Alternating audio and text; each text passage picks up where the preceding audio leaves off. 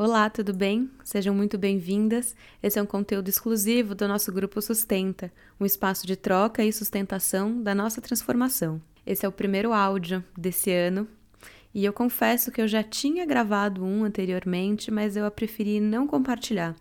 Eu acho que eu ainda estava muito introspectiva para um começo de ano. Então, hoje eu recomeço.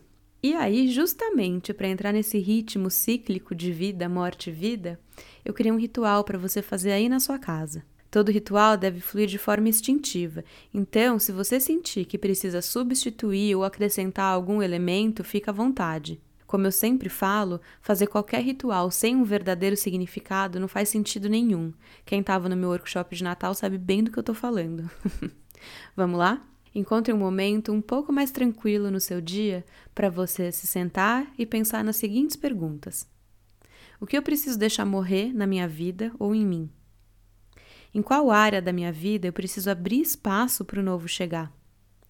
Como eu me sinto quando penso sobre esses assuntos?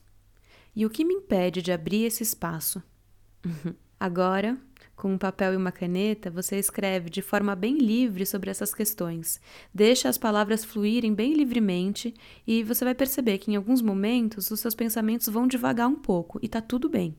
Como que você se sente? Queima esse papel até o fim e aí você sopra essas cinzas na natureza. Mentaliza os seus bloqueios, os seus medos, as inseguranças voando com essas cinzas. Eu acho importante também lembrar que todas nós carregamos as nossas sombras e elas não precisam ser eliminadas, principalmente assim do dia para a noite. O que a gente pode fazer diante delas é olhar bem nos seus olhos, reconhecendo a sua existência, e aí depois a gente devolve elas para o lugar que elas devem ficar. Para finalizar, vai movimentar o seu corpo numa dança. Fecha seus olhos e dance livremente também. Você vai ver como o corpo também sabe expressar muito do que a gente sente a gente fica tão presa nas palavras, no intelecto, movimentar o corpo tem muita força. Fique bem, esse caminho é inteiro seu, mas nós estamos aqui para sustentar a nossa transformação.